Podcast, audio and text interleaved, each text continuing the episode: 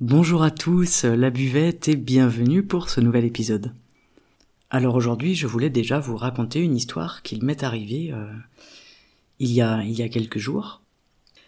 Je suis allé faire pas mal de, randonnées, de balades en nature et en fait, euh, il y a quelque chose qui s'est passé. J'ai senti quelque chose euh, d'assez fort j'ai senti comme une présence, je me suis retourné d'abord, j'ai cru qu'il y avait quelqu'un derrière moi. Donc euh, bon, ça, ça, peut faire un peu peur sur l'instant quand on est seul comme ça euh, au milieu d'une forêt, sur, euh, sur vraiment un tout petit chemin, quelque chose de d'assez en retrait. Il y avait personne derrière, bon, j'ai continué un petit peu à scruter autour de moi. Et en fait, à ce moment-là, où j'ai avancé, j'ai levé la tête, il y avait un chevreuil devant moi. Donc un chevreuil, pour ceux qui n'en ont jamais vu ou qui en ont peut-être pas vu euh, très proche, c'est assez gros, c'est assez grand, c'est relativement imposant. En tout cas, celui-là était très imposant. C'était merveilleux d'être les yeux dans les yeux avec cet animal. Euh, c'est un animal extrêmement sauvage, le chevreuil. C'est très élégant, c'est très beau, c'est très fin. Et en fait, à ce moment-là, j'ai eu deux sentiments, deux sensations qui m'ont envahi j'ai eu une énorme admiration, une espèce de montée de joie à l'intérieur de moi, je ne sais pas comment vous la décrire. Je me suis senti vraiment touché par quelque chose, je me suis senti empli d'un bonheur qui n'est pas quelque chose de palpable. Et à la fois, je me suis senti eh bien effrayé parce que je me suis senti face à quelque chose de sauvage, quelque chose que je ne contrôle pas, quelque chose de vivant. Et en fait, se retrouver face à un animal comme ça, l'animal eh bien sauvage et puis euh, qu'on ne côtoie pas forcément euh, dans la vie de tous les jours, qu'on ne croise pas sur son chemin tous les jours, en tout cas pas en nez à nez comme ça. Ça fait quelque chose, ça chamboule quand même quelque chose à l'intérieur. J'ai mis un moment à me remettre, hein, et surtout ce qui s'est passé, c'est que l'animal n'a pas bougé. On, est resté là à se regarder pendant, euh, mais peut-être une minute, ce qui est extrêmement long. J'ai eu peur euh, que la bestiole me charge. À un moment donné, je me suis dit c'est trop bizarre qu'il reste comme ça à me regarder sans bouger. Euh, on sait que les chevreuils sont pas agressifs, mais après on peut pas savoir si euh, pour X raison il se sent attaqué ou envahi sur son terrain. En plus, c'est rare de les voir la journée. Les chevreuils sont plutôt des, des animaux nocturnes. Aucun de nous deux n'osait bouger. On se regardait. Hein, C'était vraiment, on se regardait vraiment dans les yeux. C'est assez rigolo. Alors moi, j'essayais de communiquer avec l'animal, c'est pas forcément facile, mais à l'intérieur de moi, eh bien, j'avais des, petites paroles, des petits mots, je disais, mais n'aie pas peur, moi je, ne te veux pas de mal, je veux faire mon chemin, j'essayais surtout de baisser ma peur, parce que les animaux sentent la peur, évidemment, et je voulais baisser mon sentiment de peur et de panique, parce que j'ai eu vraiment un sentiment de panique à un moment donné, et j'ai commencé à faire des, longues respirations, euh, voilà, respiration du ventre et tout ça, en me disant, je veux que cette rencontre, elle se passe au mieux. C'était vraiment une rencontre qui s'est passée là, ça a été incroyable. Il a fini par avancer euh, lentement, donc à s'enfoncer un peu plus dans la forêt. Il n'était pas farouche, il n'a pas, il est pas parti en courant, il n'avait pas l'air extrêmement effrayé. Il a juste marché toujours en se retournant, euh, voilà, tous les, je sais pas, 2-3 mètres, il se retournait, il me regardait. Et en fait, moi, je n'ai pas bougé à ce moment-là, j'étais toujours au même endroit, je voulais pas l'effrayer, je voulais pas euh, rentrer en contact physique avec l'animal ou quoi que ce soit. Et je voulais pas surtout qu'ils se sentent chassés, en fait, qu'ils se sentent euh, poursuivis, euh, attaqués, agressés, euh, etc. Et ça a duré encore peut-être une minute où il avançait, eh bien, par deux mètres, trois mètres, et il se retournait. Et moi, j'ai décidé à ce moment-là de rester immobile à ma position et de le regarder. Je ne l'ai pas quitté des yeux jusqu'à ce que je ne le vois plus. donc c'était quand même assez loin dans la forêt. J'ai eu une envie folle de prendre des photos, de faire une vidéo, mais je, je n'ai pas bougé j'ai pas voulu sortir mon téléphone, j'ai pas voulu, euh... j'ai voulu garder ça avec mes yeux en fait, voir vraiment cette image et la garder dans mes yeux. Et ça a marché, hein, c'est euh, quelque chose qui est encore très très présent. Et donc cette histoire, qui est quand même une histoire de rencontre euh, avec un animal, avec un être vivant, avec la nature, et un petit peu une rencontre avec moi-même aussi, puisque je ne savais pas que je réagirais comme ça face à un animal comme ça en pleine nature. Ça m'a valu quand même de faire un rêve la nuit suivante dans lequel je croisais un ours brun sur ce même chemin. Et donc dans ce rêve, évidemment, j'étais euh, dans la peur, j'avais très très peur de l'ours. Et ça, c'est vraiment la peur que j'ai eue, qui a, dominé euh, sur l'instant à la rencontre du chevreuil, qui s'est estompé ensuite.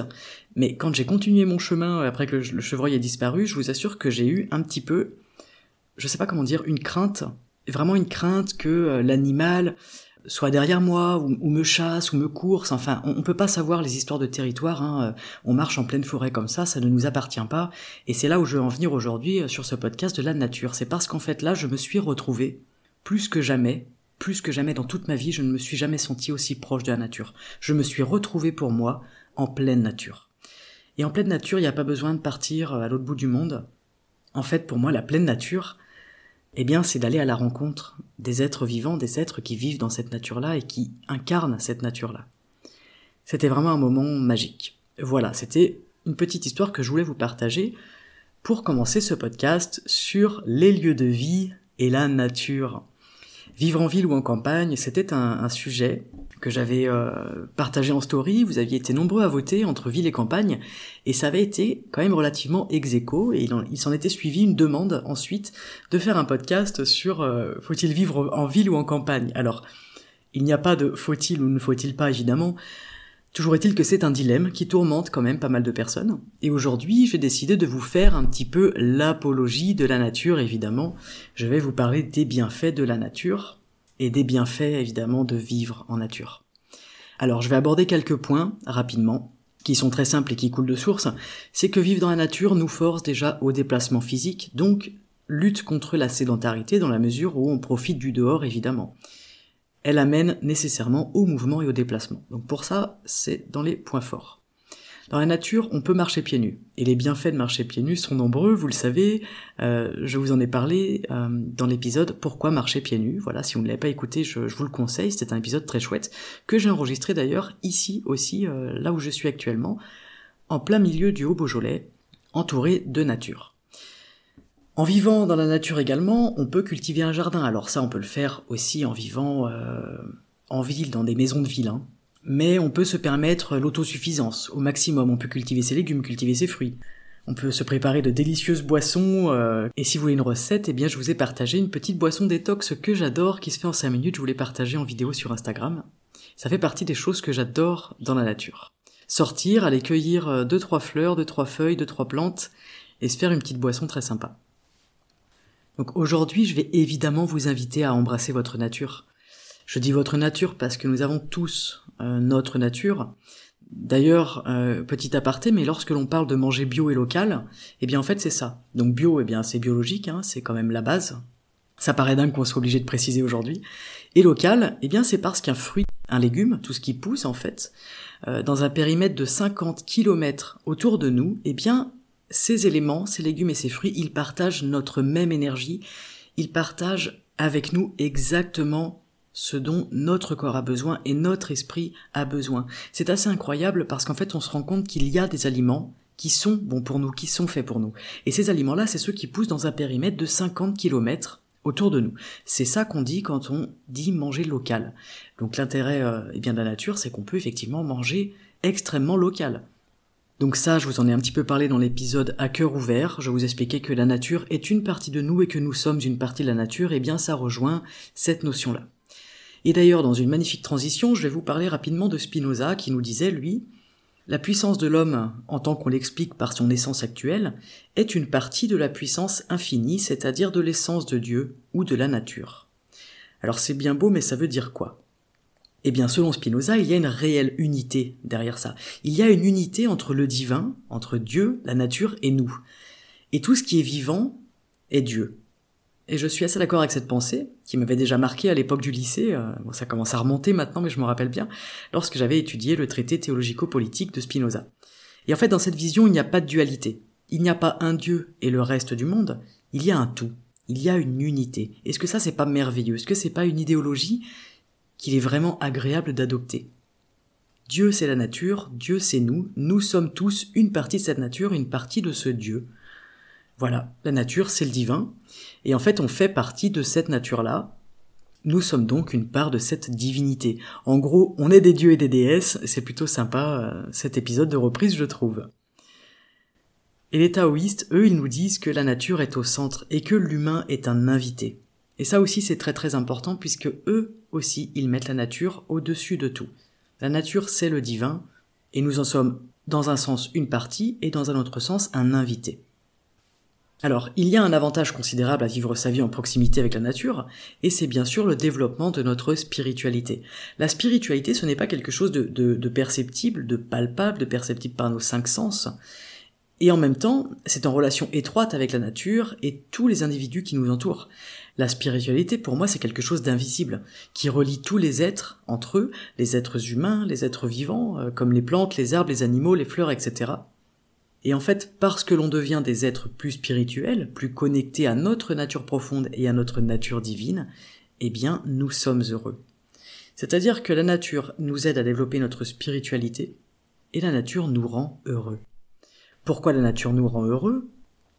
Eh bien parce que comprendre la vie, étudier la nature, étudier notre environnement, comprendre ce qui se passe, apprendre à connaître les animaux, les plantes, les étoiles, eh bien tout ça, ça permet de devenir plus conscient de ce qui nous entoure, et donc de réussir à nous émerveiller tout simplement de cette beauté, de cette beauté qu'est notre planète avec sa nature qui est absolument époustouflante. Les taoïstes, eux, ils nous disent cette phrase que j'aime beaucoup, c'est de la nature découlent les lois pour être heureux. Donc vous l'aurez compris, la nature est au centre dans le taoïsme. Et je vous parlais d'émerveillement, et il est vrai que tout le monde s'émerveille devant un coucher de soleil, par exemple. Tout le monde s'émerveillerait de croiser un chevreuil et de, regarder l'animal dans les yeux. C'est quelque chose de fort, c'est quelque chose de puissant qu'il se passe entre la nature et l'homme. Et en fait, euh, ça va encore plus loin, c'est-à-dire que il ne peut pas y avoir d'évolution intérieure chez l'être humain sans qu'il soit proche de la nature. C'est très important de garder ça en tête, et surtout de comprendre, de comprendre quel est le chemin, comment ça se passe à l'intérieur de nous. Nous sommes en lien étroit avec la nature parce que nous sommes la nature. Alors aujourd'hui, il est urgent pour l'être humain de, trouver une voie qui soit dans le respect, dans l'équilibre de la nature. Vivre en campagne, ça permet aussi de se rendre compte de ça. On se rend pas compte des changements en vivant en ville, on se rend pas compte que, que les insectes disparaissent, que les abeilles se meurent, que les sources d'eau s'amenuisent. Et en fait, être proche de la nature, ça nous rend plus responsables, parce qu'on se rend compte de son changement, et de sa disparition, et malheureusement de son extinction. Moi, je n'ai pas d'enfants, et je sais qu'il y a une peur qui est en moi euh, dans le fait de faire des enfants, c'est que j'ai peur de, ce qu'on va leur laisser comme nature. J'ai peur de, mettre au monde des êtres qui ne vont pas pouvoir avoir ce, lien avec la nature, cette chose fabuleuse et essentielle en fait euh, au bien-être, au bonheur et au sens, quoi, au sens dans la vie. Voilà, plus on est proche de cette nature-là et plus on se rend compte de l'impact qu'on a sur cette nature. Les taoïstes, eux, ils évitent de détruire la nature dans les forêts, ils évitent de détruire les animaux, les habitats des animaux. Il y a vraiment une forte notion de l'empreinte écologique et de laisser une empreinte écologique qui soit quasiment nulle. Il y a une création derrière vraiment d'une discipline qui permet de rester vigilant à notre chemin pour ne pas écraser euh, la nature pour ne pas écraser le chemin des autres, le, chemin des autres vivants, de tout ce qui vit à l'extérieur de nous. Je voulais vous parler évidemment du rapport entre la nature et notre santé. C'est quand même quelque chose qui nous intéresse, la santé aujourd'hui. On vit euh, malheureusement dans une société où on, tombe tous malades et puis on tombe malade de plus en plus tôt. Euh, c'est de plus en plus grave. C'est des maladies qui ne sont pas soignables alors dans notre médecine. Et en fait, quand je vis dans la nature, le rapport que j'ai à la maladie, il change aussi. Voyez notre corps comme quelque chose de limité. Et notre esprit, lui, il est illimité. Il est vaste, il est grand. Et en fait, nous, on essaye de réunir les deux, donc le corps et l'esprit, alors qu'ils veulent aller dans deux directions complètement différentes. Il y a donc une dualité il y a une contradiction. Et en fait, la maladie, souvent, c'est une traduction de cette contradiction naturelle. La contradiction, elle est entre, eh bien, l'ego, donc le corps, le, le volume limité, et entre l'esprit, qui lui est grand, limité et vaste. Alors l'ego, il est toujours utile, hein, bien sûr, on va pas, on va pas cracher là-dessus, mais l'ego, il, nous, il nous amène à perdre un petit peu la conscience de la communauté parce que il nous amène à l'individualité évidemment. Mais en tout cas, ce qui est important de garder en tête et, euh, et ce dont il est important de prendre conscience, c'est que d'un conflit tout banal comme le choix d'un lieu de vie justement peut découler une maladie, peut découler des douleurs. Et en fait, la maladie, elle révèle là où il y a un conflit, et à quel degré est-ce qu'il est ce conflit-là? Alors notre conscience, elle a besoin de l'ego pour se développer, mais l'ego, il va forcément essayer de prendre l'ascendant sur la conscience, et en fait, ils sont interdépendants, il ne faut pas qu'il n'y ait que de l'ego ou que de la conscience, évidemment. Ce qu'il faut éviter, c'est le conflit, c'est la contradiction entre ces deux-là. Et pour ça, pourquoi je vous parle de ça sur le podcast de la nature, c'est bien parce que pour ça, il est vraiment intéressant d'écouter notre partie profonde. Parce qu'en fait, la lutte contre la maladie, c'est une lutte contre l'égoïsme. Et donc si on en vient à écouter notre partie profonde, on n'est plus dans notre égoïsme. On a quelque chose de plus grand, de plus large, et qui sera à notre service, évidemment. Alors, Je sais que c'est un petit peu à la mode d'écouter sa partie profonde, de s'écouter, de se faire passer en premier. Euh, c'est peut-être pas pour rien que c'est à la mode, hein. peut-être que les gens ont besoin de ça. Et on en parle beaucoup aussi parce qu'on n'est plus proche de la nature, on n'est plus dans les campagnes, on vit tous en ville et du coup, en fait, on comprend pas pourquoi on va pas bien. On ne comprend pas pourquoi, on a tout ce qu'il faut pour être heureux, et pourtant ça va pas. Pourquoi est-ce qu'on tombe malade alors qu'on a fait attention toute notre vie, on n'a pas fumé, on n'a pas bu d'alcool, on mange correctement, on fait du sport, et on tombe malade? Pourquoi? Eh bien peut-être tout simplement parce qu'on ne s'écoute pas. Mais comment est-ce qu'on pourrait s'écouter si on n'écoute déjà pas la nature? C'est-à-dire le, berceau de la vie, là, où, là où on grandit, là où on vit, là où on puise toute notre énergie. Toute notre énergie, elle vient de la nature que ce soit le soleil, que ce soit euh, l'air, le vent, l'air qu'on respire, que ce soit les légumes, les fruits, et puis les animaux qu'on mange, la viande qu'on mange pour ceux qui en mangent. Tout nous vient de la nature.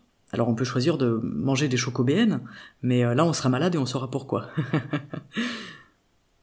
Ce qui est important, c'est que si on comprend que la maladie c'est le résultat d'une contradiction en nous, à l'intérieur de nous, on va pouvoir déjà réaliser sur quelle partie est-ce que, est-ce que ça se situe Qu'est-ce qui se passe à l'intérieur Et ensuite, on va avoir un moyen d'action. Ce que nous demande la maladie, ce qu'elle nous amène à faire, c'est à changer.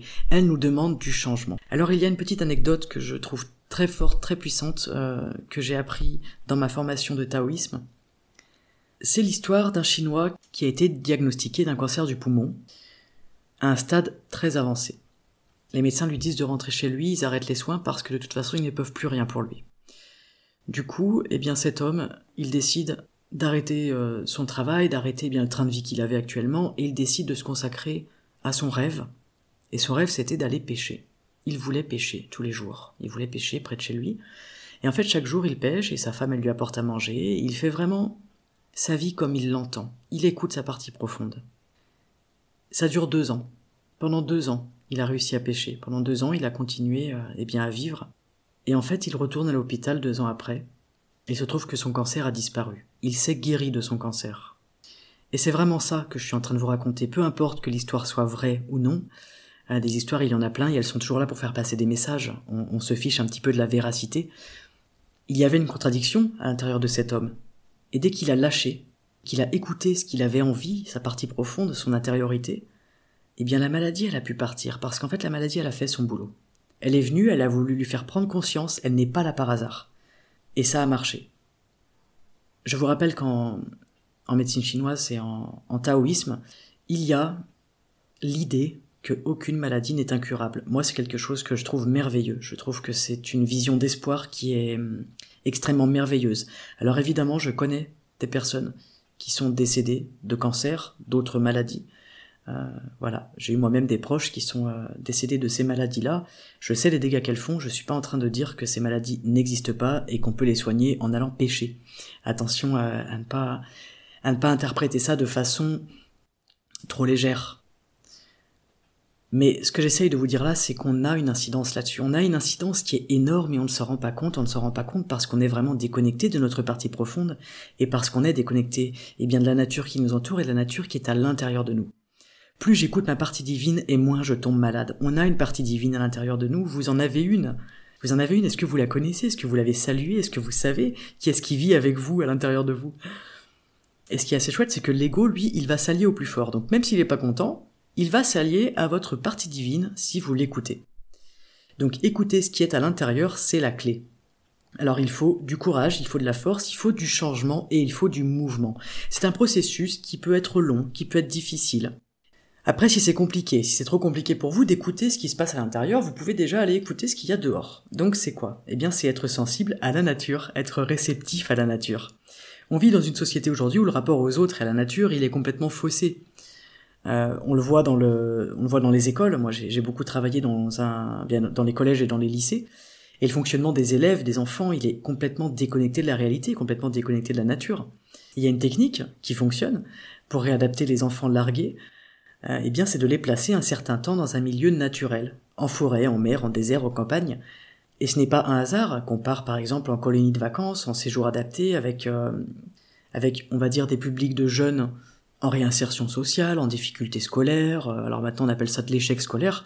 Moi je ne suis pas d'accord avec le terme échec scolaire.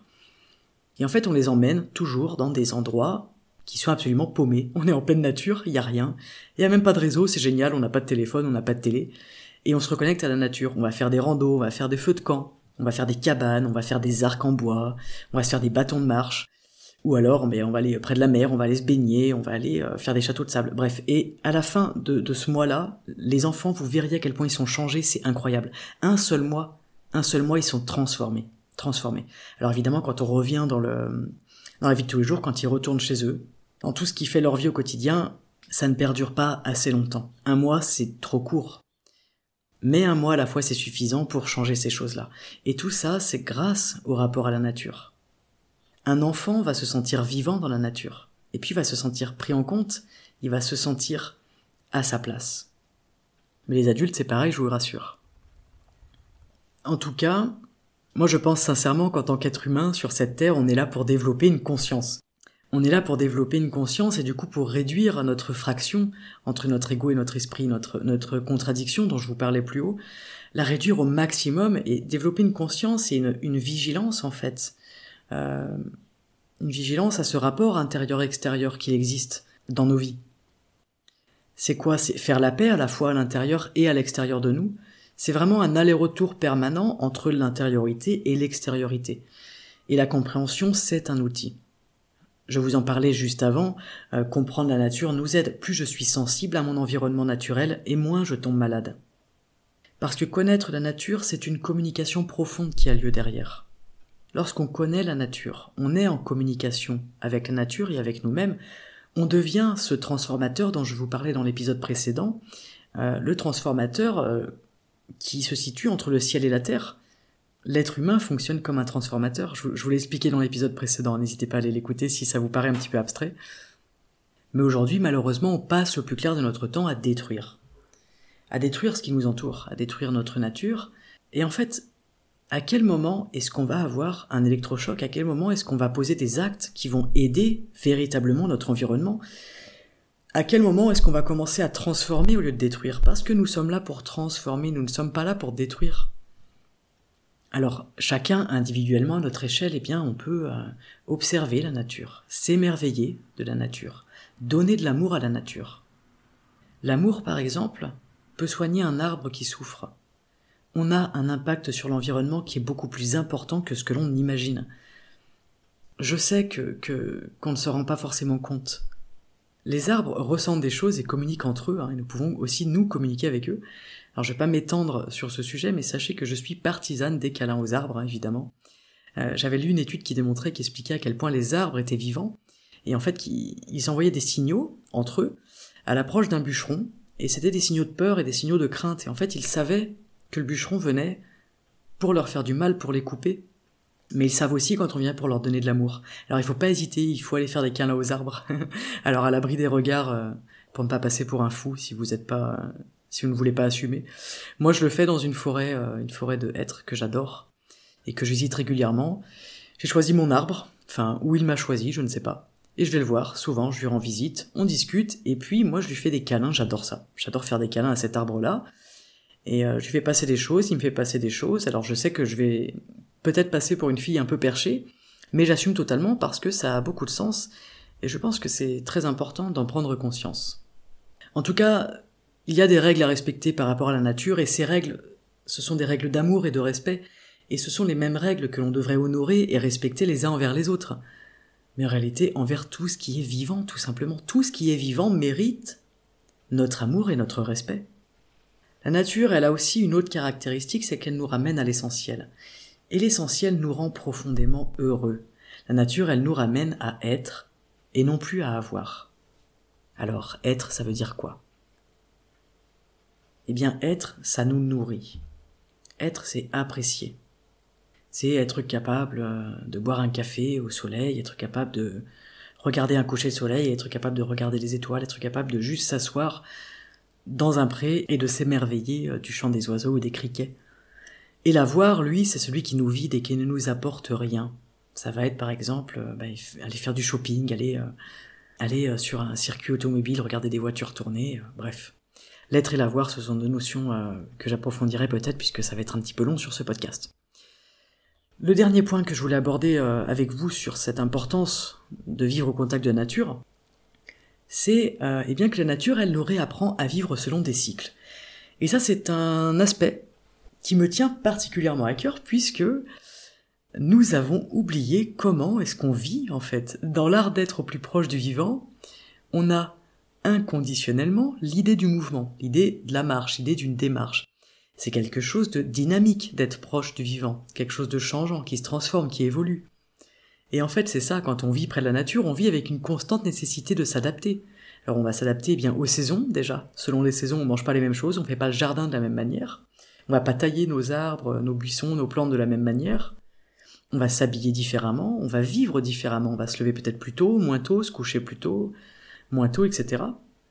Et aujourd'hui, dans notre société, on est dans l'immobilisme. Notre ego, lui, il est au service de l'immobilisme. Parce que euh, ça le rassure. Tout ce qui est immobile, c'est quelque chose d'ancré, c'est quelque chose qu'on contrôle. Mais notre ego, en générant l'immobilisme, lui, il nous crée de la maladie.